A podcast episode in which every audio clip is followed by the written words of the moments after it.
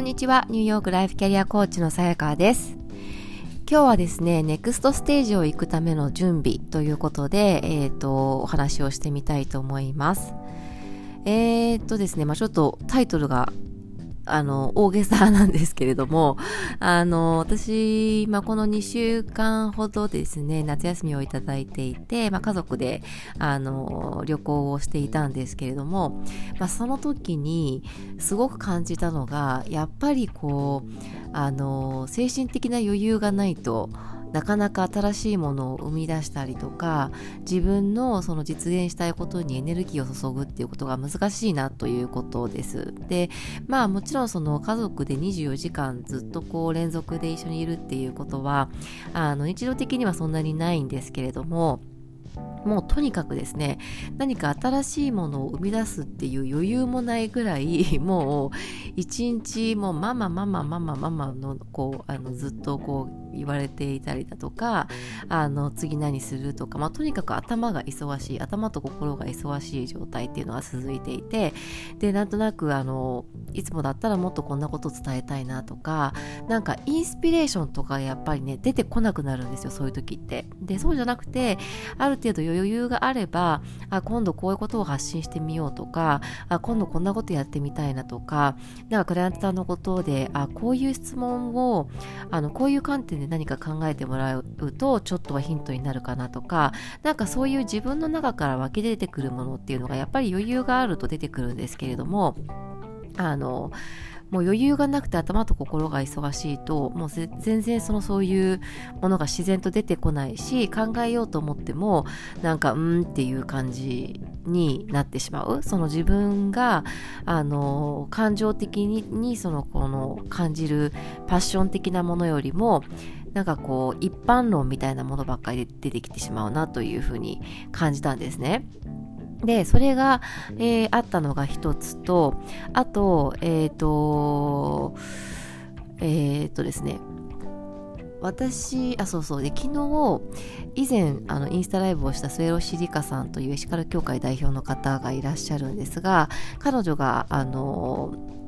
えーと、モデルの長谷川淳さんとインスタライブをするということでで、えーと、そのきっかけがどうやら長谷川淳さんのポッドキャストに末吉香さんが出たということだったみたいなんですね。なのでそれをそのポッドキャストを聞いたんですよ長谷川淳さんの。でそしたらその長谷川あのとってもとってもよくって素敵でで長谷川淳さんもすごくこうピュアでですねあのなんか素敵だなと思ってで他のエピソードも聞いてみたら吉川芽さんっていう方とのあのエピソードがあってで吉川芽さん私前にあの野沢若さんっていうそのヨガをやられてその方もあのお洋服プロデュースされたりとか、まあ、モデルされたりっていうことでご存知の方も多いかなと思うんですけれども私すごい彼女のあの元気ななんかこう太陽のような存在感だったり笑顔とかあとはなんかこう話している時のなんかこう人の良さがにじみ出てくるような感じとかがすごく好きでで、あのー、彼女のインスタライブにも前にその吉川芽さんって出てたんですね。で、あ、なんか、あの人だなと思って、で、ポッドキャスト聞いて、ですごく素敵でですね、なんか聞きながら何度かこう、うるうるしてしまったんですけれども、で、それでなんか久しぶりにその吉川芽さん、久しぶりにというか吉川芽さんのインスタグラムを見ていったら、その野沢若さんとのライブ過去に私が見たライブが出てきて改めてなんか最初から最後まで全部じっくり聞いてしまったんですけれどもそれもなんかすごく何度もこう涙が出てくるようななんか純粋なパワーでで何が言いたかったかというと以前から私はそのマインドフルネスとか、あの、なんか瞑想みたいなことだったりとか、あの、そういったそのスピリチュアリティとか、なんかそういうのに興味を持ち始めているっていう話をしてたと思うんですね。で、多分そういう時だから、で、吉川さんって割とこう、スピリチュアルじゃないとは言わな、じゃないことはないんですけど、めちゃくちゃスピリチュアルというわけでもないなく、まあすごくコーチングをやっている私でも、あの、彼女の何て言うんだろうなあの話だったりあの相手の導き方っていうのはすごくあのなんかこう理解できるようなところがあって多分私的にすごくバランスがいいんだと思うんですね。too much スピリチュアルでもなくあのなんか一般的なロジックよりは少しスピリチュアルにに寄ってるみたいな感じで多分今の私にはすごく響きやすいあのコミュニケーションの方法方法というか彼女の言葉なんだろうなと思うんですけれども。でそうでなあの前置きがすごく長くなったんですが多分もっと私は今に行きたいんだなって今を生きたいっていう気持ちが強いんだなと。マインドフルネスってまさにそうじゃないですか。今ここにいるっていうこと。で多分あのなんとなく分かったのが、まあ、私もすごく生き急ぐタイプなんですよ。昔から。昔これはもう多分性格的なところがあってあのよくね行動力がすごいとかそのあの実現しているそのスピードがすごいっていうことをよく言っていただくんですけどまあだからそういう感じでポジティブにも現れるんですよね。ポジティブな面もあるんだけれども、でも、なんか私は、その、なんて言うんだろう。ナチュラルに、あ、なんかもっとこういうことをしたら良くなるって思うと、なんか早くそこに到達したいっていう気持ちになるんですね。で、それはそれで私の性質としていいと思っているんですが、あの、なんで私こんなに生き急いでるんだろうって思うことは昔からよくあって、えっ、ー、と、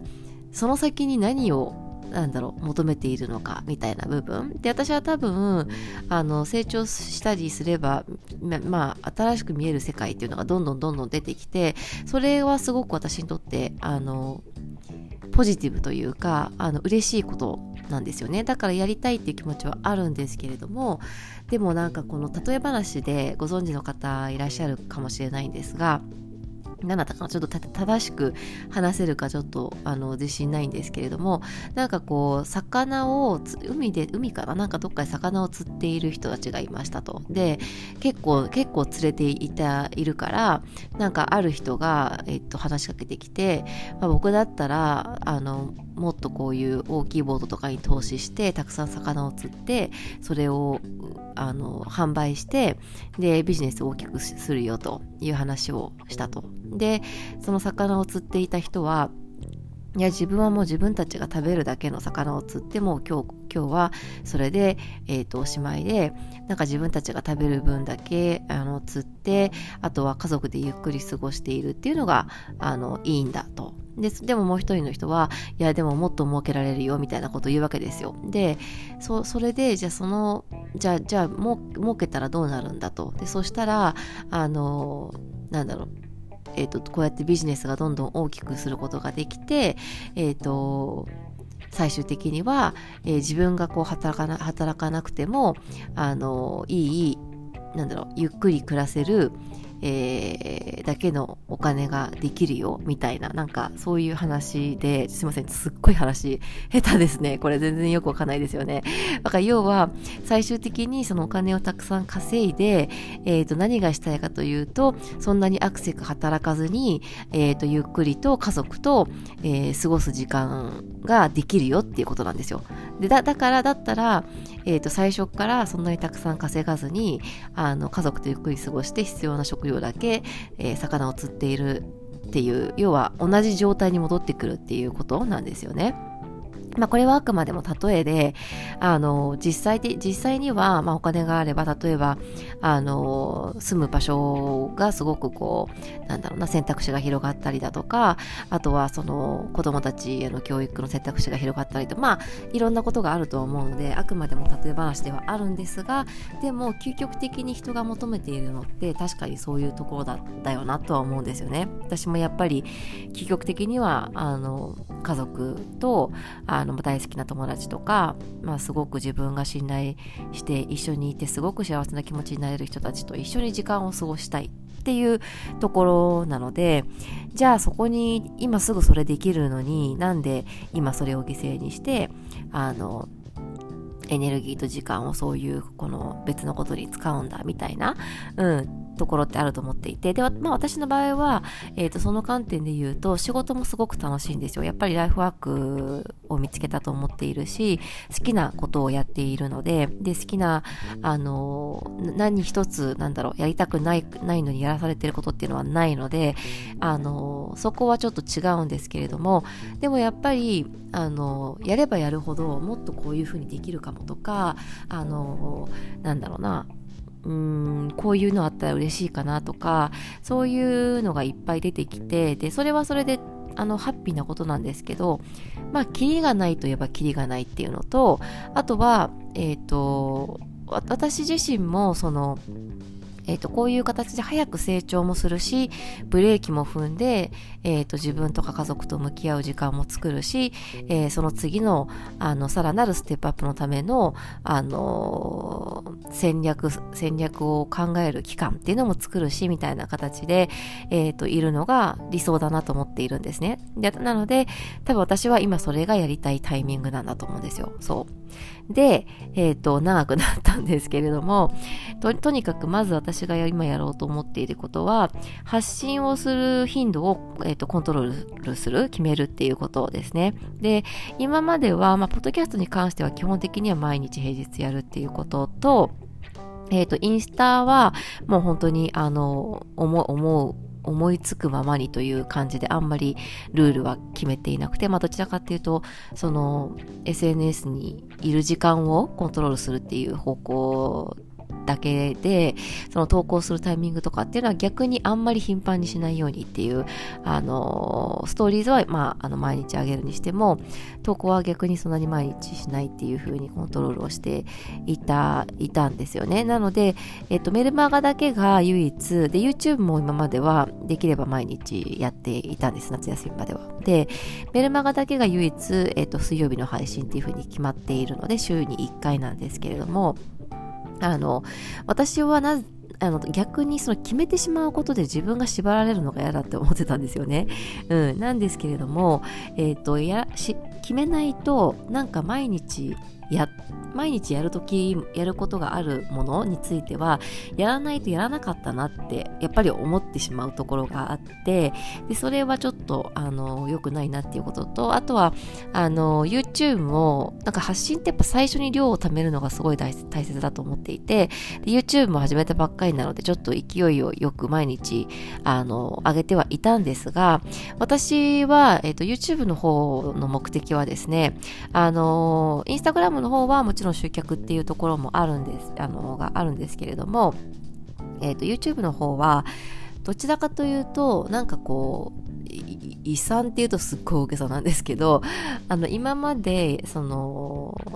やってきたこととか、考えたこととか、あとは人に聞かれたことだったりとか、よく聞かれることだったりとかっていうのを、なんか、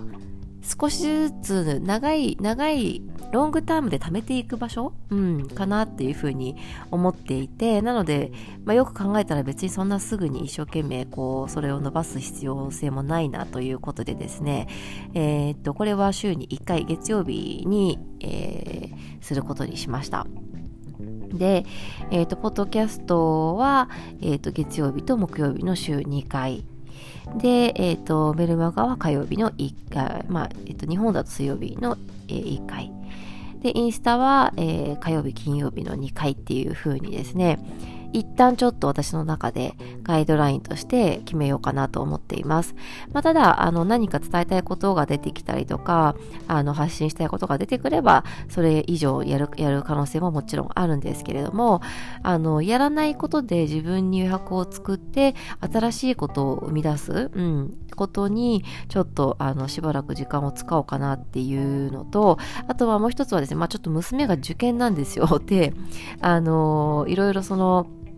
私もエッセイ書かなきゃいけなくなったり、娘のエッセイ見なきゃいけなかったり、えー、っていうのもあったり、あとは9月から娘が学校が始まるので、そのサポートっていうところで、えっ、と、ちょっと意識的にですね、あの、発信の頻度もちょっと減らそうかなと思っております。まあ、しばらくこれでやってみて、あの、もしかしたらまた、あの、増やしたいなってなって増やすこともあるかもしれないんですけれども、あの、ちょっと今私はブレーキを踏んで、えー、今を楽しむ、今を味わう、今を大切にするっていう時期だなというふうに思っているので、え、ー、と、そうしようかなと思っています。やっぱり決めてしまうと、あのー、やっぱコンテンツ考えるのってね、結構、えっ、ー、と、うん、場合によってはエネルギーとか時間かかったりするので、あの、それをする頻度を決めちゃう、まあ、減らすって決めちゃうっていうのは、あの、いいことかなというふうに思っているのと、あと割と私は、その、やっぱりなんかね、インスピレーションとか感情とか感覚を大切にしたいっていう気持ちが、あの、強くって、なんかあんまり決め事とかルールを作りたくないっていう気持ちがすごく強いんですけれども、あの、先日私、えっ、ー、と、その、多分野沢若さんとかも仲がいいアリサさんっていう久保田アリサさんっていうあのヨガのあのインストラクターで今メキシコのロスカボスに住んでいる方がいらっしゃってその方のポッドキャストも聞いているんですけれどもえっ、ー、とそこでなんかコンテンツをえっ、ー、といっぺんに考える1週間のコンテンツとかいっぺんに考えるみたいなことをおっしゃっていて確かにあの、そういったクリエイティブ系の作業とか、まあ、考える作業とか何、々をする作業って同じような作業をまとめてやった方が、確かに効率がいいなと思ったんですよ。うん。だし、あの、もしかしたらそのそっちの方がより戦略的に、もしかしたらというか、そっちの方がより戦略的に、あの、やっていけるのかなとも思ったので、ちょっと私もそその方法を取ってみようかなというふうに思いました。そうすれば毎日、あの、今日のコンテンツどうしようみたいに考えなくても良くなるので、まあ、今まではそれがね私はすごく楽しくてそのやり方が私には合っているなと思ったんですけれどもちょっとまた今違ったフェーズに来ているのかなという気がするのでやってみたいなと思います。はい。それではちょっと今日はですね、あの、長くなったんですが、えっ、ー、と、まあちょっとポッドキャストの多分、頻度が減るので、ちょっと1回のポあのポッドキャストの長さがちょちょっと長くなるかもしれないです。なんとなく私の中で、なんか10分ぐらいにとどめなきゃみたいなのがあったんですけれども、実際私が聞いてるポッドキャストって結構30分とかあったり、あの、するものも、あの、割とあるので、意外と大丈夫なのかなっていうふうにも思うので、まあ、ちょっと日によるとは思うんですけれども、えー、うん、そのようにやっていきたいなと思います。なのでちょっと私はしばらく、